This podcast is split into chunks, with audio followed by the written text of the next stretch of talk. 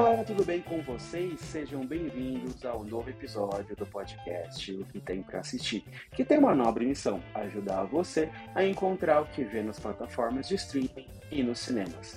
E é tudo para ouvir enquanto tá no ônibus, tá no metrô, tá na academia, tá lavando a louça, que aí você já programa o que vai fazer mais tarde no seu tempo livre. Tudo apresentado por mim, Renan Martins Frade. E nessa semana o grande lançamento é Transformers: O Despertar das Feras. O sétimo filme da franquia baseada nos brinquedos ou no desenho animado, como você preferir, da Hasbro.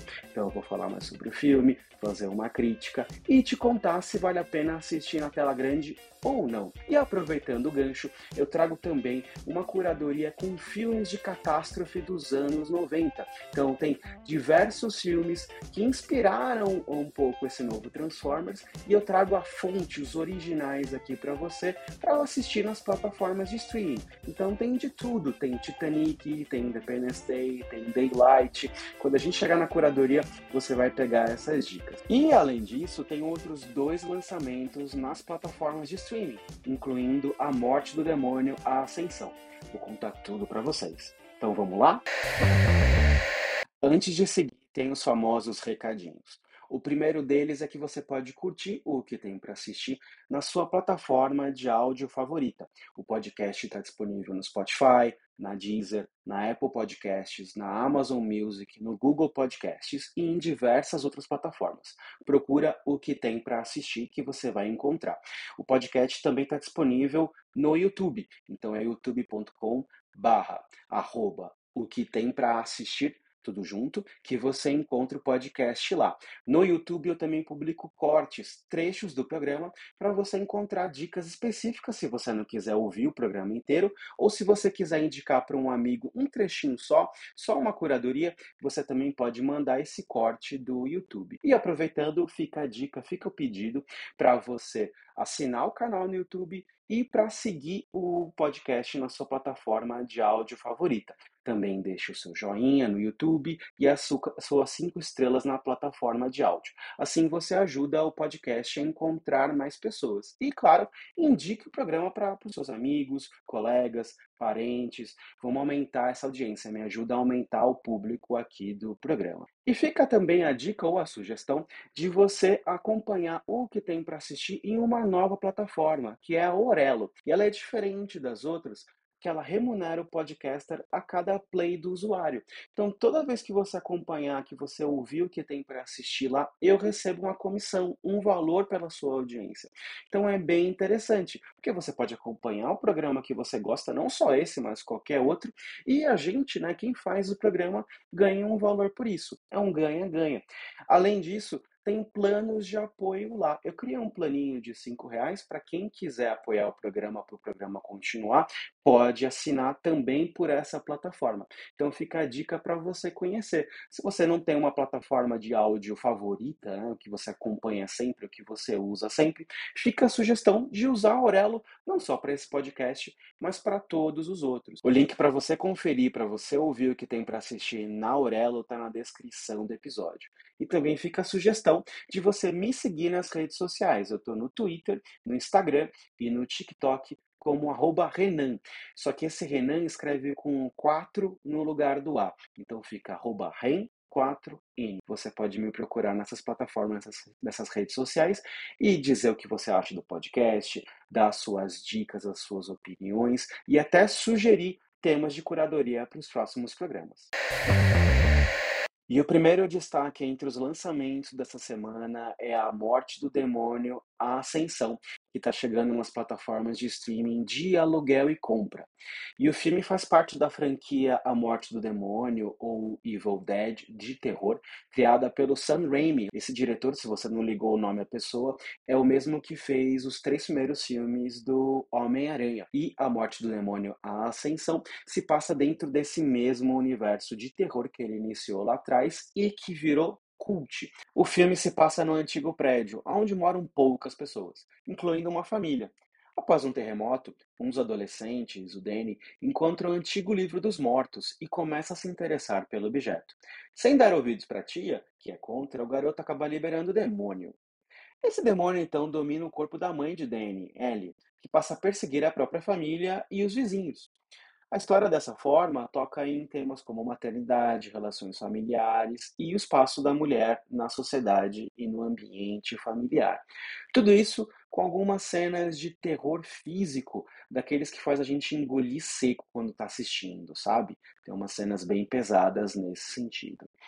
E o filme como um todo sabe trabalhar muito bem essa temática que ele propõe, hã, da mulher e da família, dentro desse contexto da franquia, evocando, hã, elementos e clichês dos outros Evil Dead, né. E a Ascensão consegue usar esses elementos das outras produções para criar uma história própria que com certeza vai satisfazer os fãs de terror, principalmente desse terror mais físico e de possessão demoníaca. No momento em que eu estou gravando esse programa, A Morte do Demônio, A Ascensão, está disponível para aluguel ou compra na Apple TV e na loja Prime Video.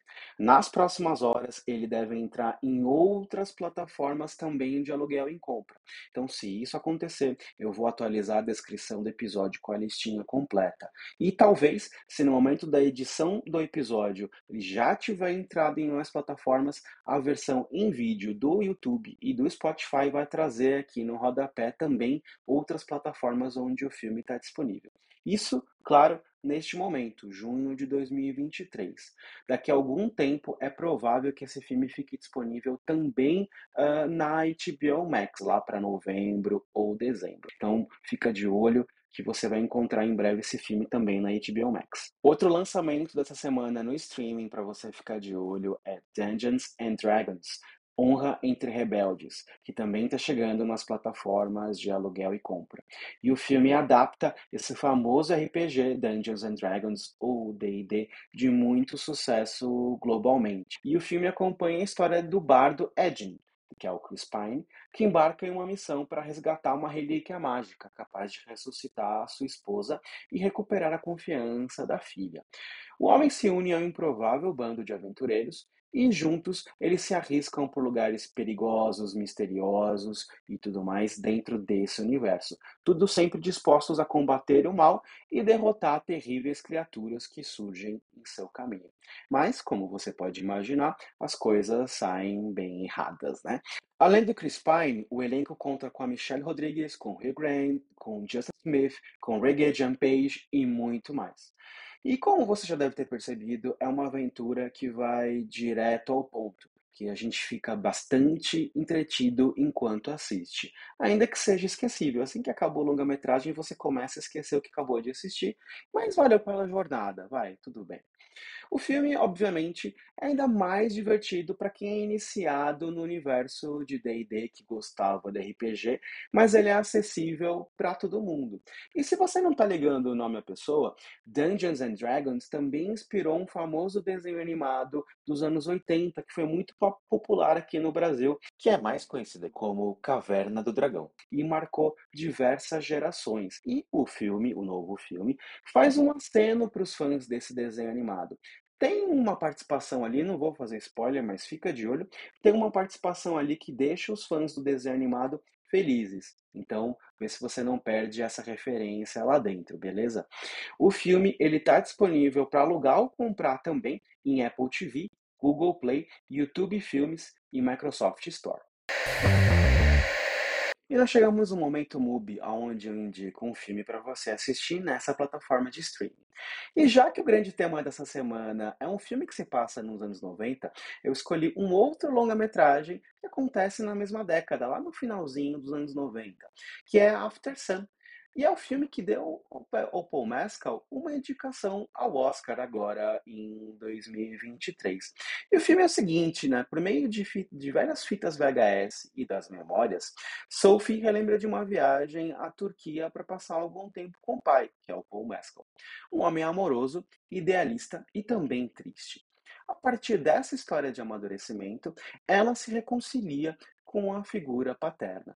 E é um filme com muito coração, que mostra que, por mais que vejamos de outra forma, nossos pais também têm falhas, preocupações, medos e que são sensíveis, que são humanos, né? E o Paul Mescal tá incrível em cena, dando profundidade por personagem. É, a gente vê o pesar dele não pelas, pelas palavras, né, pelo texto do filme, mas pelas expressões. Ele está muito expressivo no papel desse pai triste que está tentando reencontrar ou se reencontrar por meio da companhia da filha. E a Frank Corio, que faz a, a Sophie jovem, ela também merece destaque, ela tá ótima em cena. Então, After Sun está disponível para assistir na MUBI e fica a minha dica do filme e da plataforma. A MUBI é um serviço de streaming por assinatura mensal que é diferente dos outros, é diferente da Netflix. Ele tem uma curadoria feita por um pessoal que entende de cinema, que gosta de cinema e traz diversas produções do passado e do presente para você curtir lá. Então tem diversos clássicos, tem diversos filmes cults, diversos filmes independentes e também tem produções recentes, né? Nos últimos anos, a MUBI começou a adquirir direitos de exibição exclusivos de grandes filmes que passaram por festivais importantes e por premiações importantes. After Sun é um desses exemplos, né? Um filme que foi badalado por onde passou no circuito de festivais, foi indicado ao Oscar e foi adquirido pela MUBI para ser exibido com exclusividade na plataforma. E se você não conhece, se você nunca curtiu a MUBI ainda, você pode ter 30 dias, dias grátis do streaming. Né? Então é uma, uma parceria especial aqui do podcast que tem para assistir com a MUBI. Para ganhar esses 30 dias grátis, você acessa mubi.com barra o que tem para assistir, tudo junto. mubi.com barra o que tem para assistir. E aí você ganha 30 dias grátis e eu também ganho uma comissão por afiliação, tá bom? E chegamos no grande filme deste episódio, que é Transformers: O Despertar das Feras, que está estreando nos cinemas.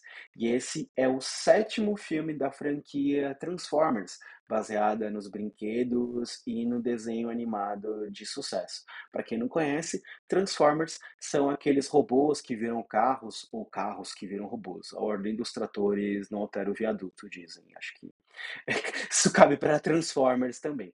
E esse é o sétimo longa-metragem da franquia, mas cronologicamente ele é o segundo.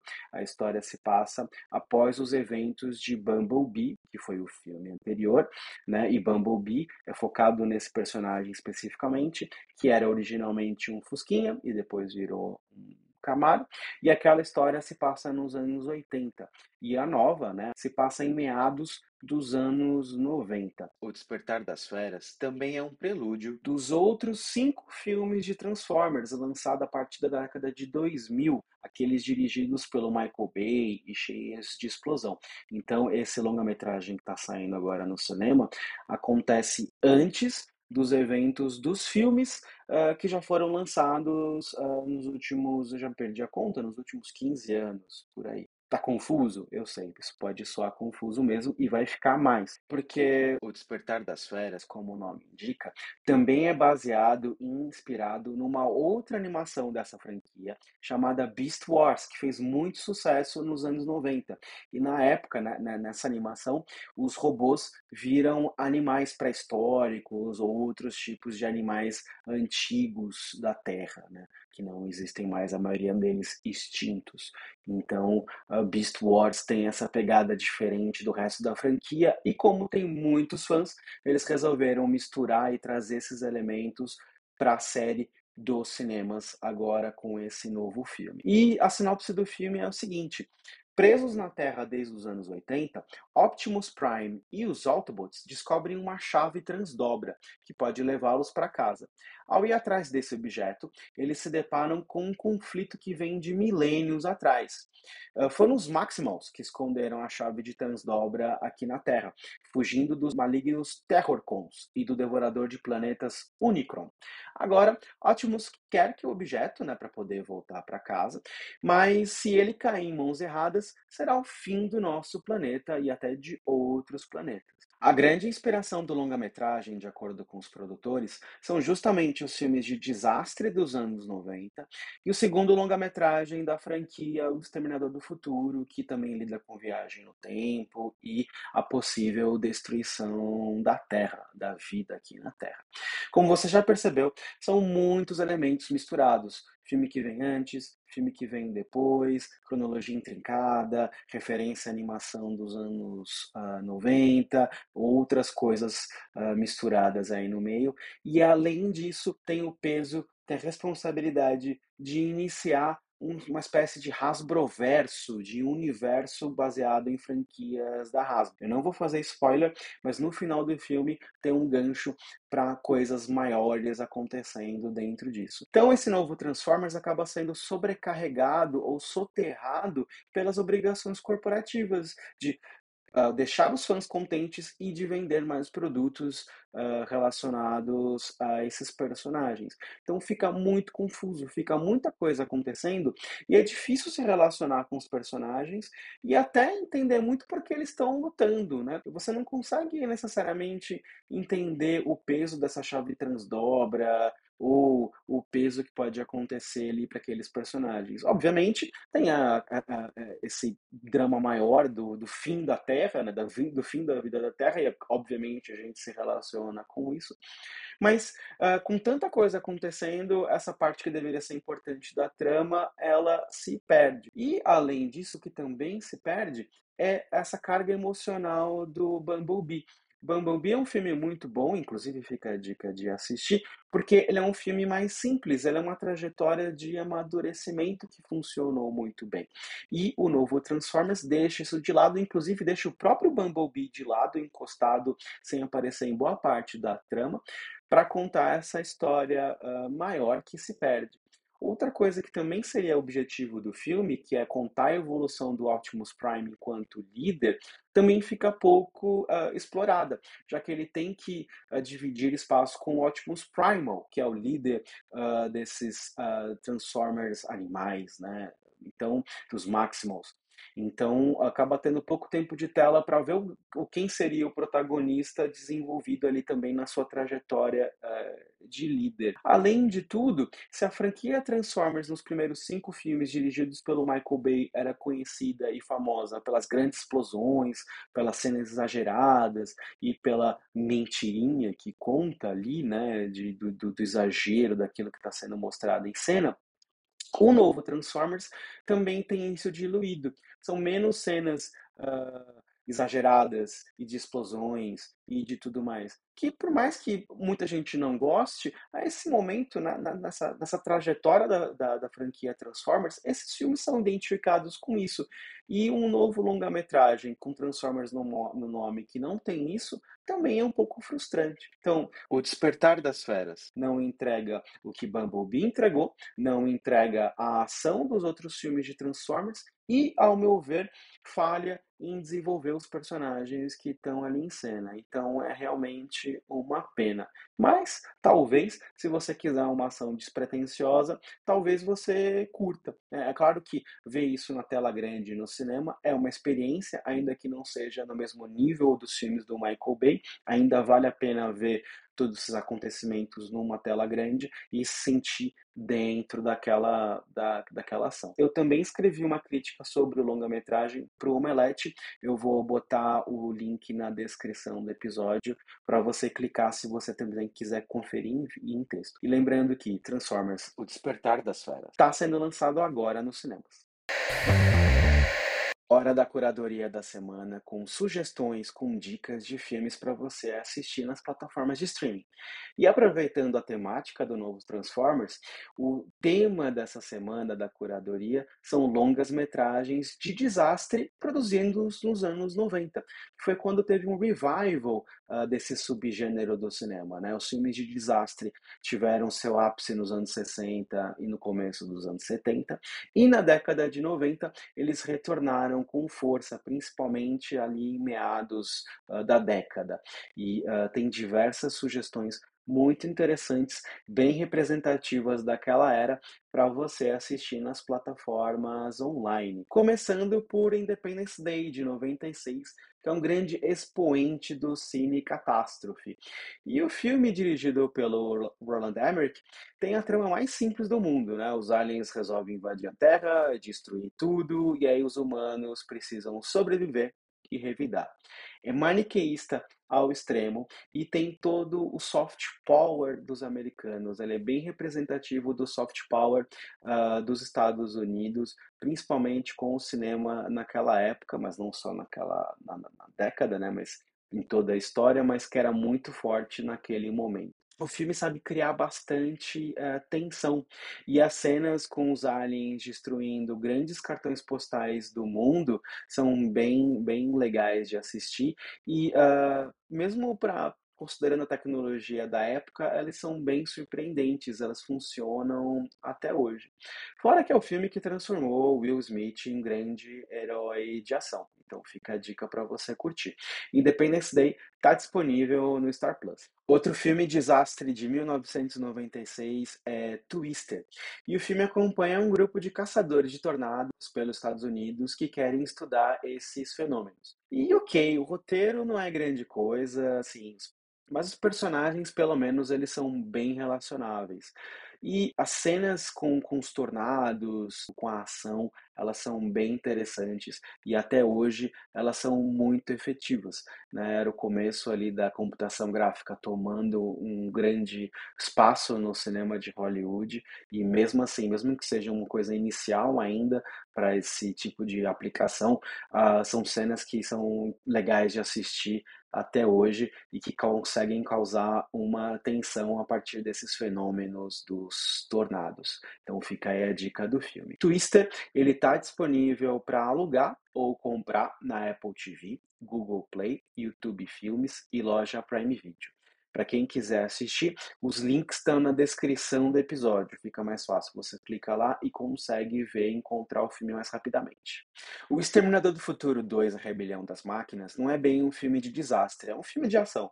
Mas eles querem evitar o fim da vida humana na Terra, então acho que isso qualifica, né?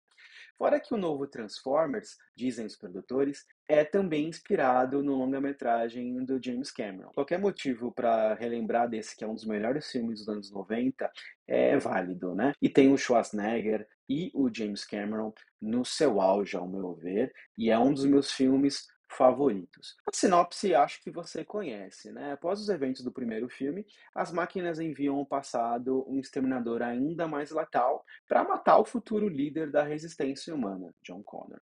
Porém, os humanos também mandam a sua máquina, uma velha unidade T-800, para proteger o garoto. Tudo isso embalado ao som do Guns N' Roses. Precisa de algo mais? Não tá ótimo, né? Só o Guns N' Roses já vale o filme, mas enfim, esse Exterminador do Futuro é bom além de sua trilha sonora. Eu acho que já, já te dei motivos o suficiente para assistir a esse longa-metragem. O Exterminador do Futuro 2, ele tá disponível para aluguel ou compra na Apple TV, Google Play e YouTube Filmes. E já que eu te dei uma dica estrelada pelo Arnold Schwarzenegger, eu tenho que te dar outra com o Sylvester Stallone, né? Então fica a dica de Daylight, que é de 1996. Aliás, uh, vale um parênteses, né? 96 foi o ano do Cine Catástrofe, diversos filmes com essa temática sendo lançados uh, na mesma época. Mas vamos voltar a Daylight.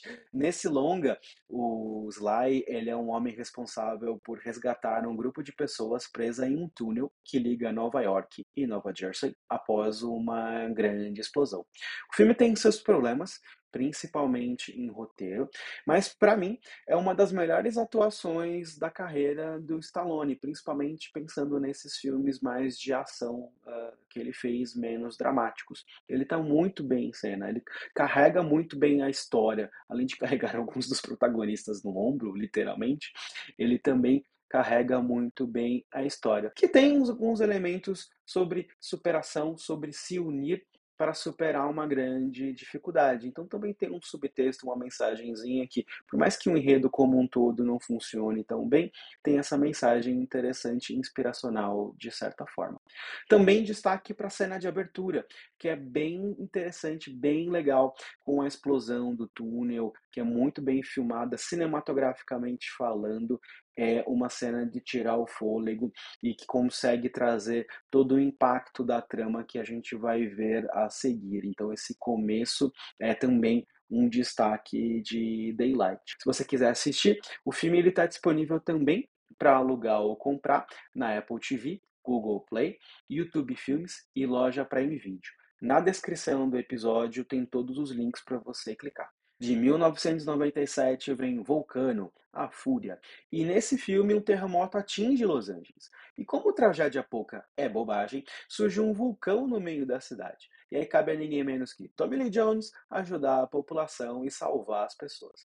Vulcano entrega muita lava, gente em desespero, gritando e tudo mais que você possa esperar.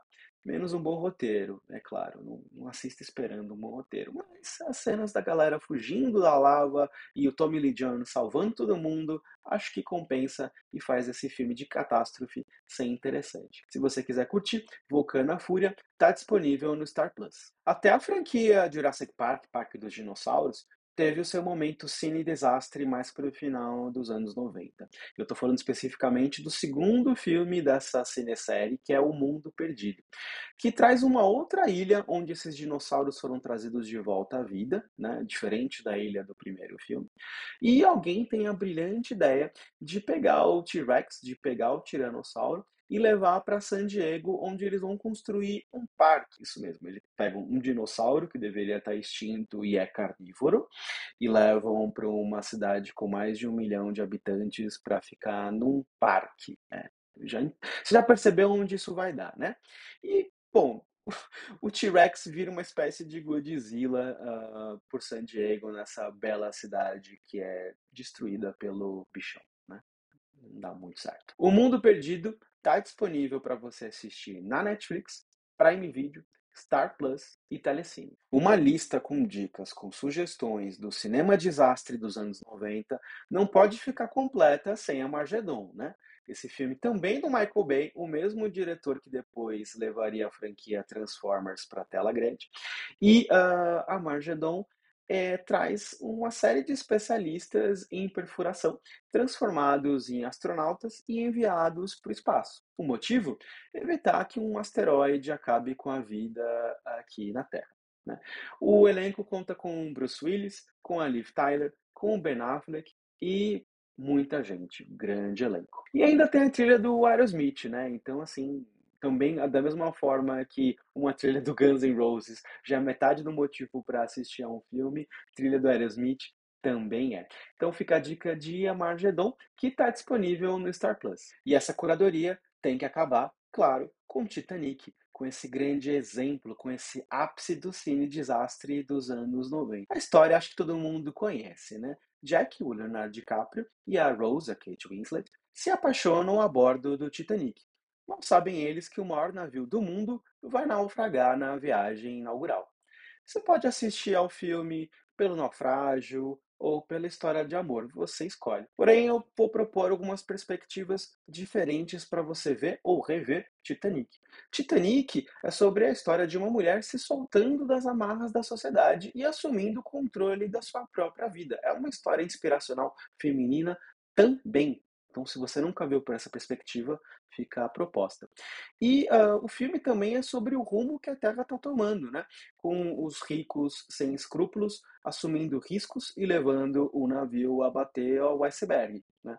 E o que, que é o iceberg e o que, que é o navio? O navio pode ser a terra, pode ser a nossa vida terrena, e o iceberg pode ser os riscos que estão sendo levados de encontro pelas for pela forma como uh, lidamos com o nosso planeta, com a natureza, com o aquecimento é, global. Né? E, uh, se você lembrar bem, a maioria dos sobreviventes da tragédia do Titanic foram os ricos. Pouquíssimas pessoas com poder aquisitivo da primeira classe perderam a vida com a tragédia. Quem mais morreu era da segunda e principalmente da terceira classe, os mais pobres. Então, da mesma forma quando você pensa na metáfora para a nossa vida aqui na Terra, se uh, o, o, mundo uh, for levado ao iceberg metafórico, que é o aquecimento global, que é o desmatamento, que são esses grandes problemas, os mais ricos vão encontrar forma de sobreviver, né? Vão uh, fugir da, da, dos alagamentos, uh, dos incêndios, ou em última instância vão viver em outro planeta até. E pra, vai sobrar para quem? Para gente, os mais pobres. E os mais pobres eu não quero dizer apenas classe D e E, vai? Mas todo mundo que não for 1% mais rico vai sofrer como sofreram as pessoas no Titanic, né? A maior parte dos mortos, como eu disse, veio da segunda e principalmente da terceira classe. E quem está fazendo uh, essa essa comparativo e trazendo esse subtexto para o Titanic, não sou eu, tá? É o próprio James Cameron, o, o diretor do filme, já falou isso em algumas entrevistas, que Titanic é sim uma metáfora sobre a vida na Terra. Então, se você nunca percebeu isso, proponho assistir ao filme novamente com esse olhar. E Titanic está disponível para assistir no Star Plus. E assim eu encerro mais um episódio do podcast O que tem para assistir. Gostou das dicas? Tem outras sugestões de filmes? quer dar outras ideias de curadoria, então você pode usar o espaço de comentários do YouTube, se você estiver vendo na plataforma. Também tem uma caixinha para quem está ouvindo no Spotify, tem uma caixinha onde você pode dar as suas sugestões e a sua opinião. E você também pode me procurar nas redes sociais. Como eu disse, eu estou no TikTok, no Instagram e no Twitter como arroba Renan, só que com 4 no lugar do A, arroba Ren4N. Procura lá, dá o seu feedback sobre o programa, diz o que você achou e vamos conversar. E me segue, tá? Uh, eu falei dos cortes no YouTube no começo do programa, mas eu também estou colocando esses cortes no TikTok e no Instagram. Você também pode olhar lá, conferir e compartilhar com seus amigos algumas dicas específicas, tá? Fica a sugestão também de entrar no meu grupo de WhatsApp. Na descrição do episódio tem um link.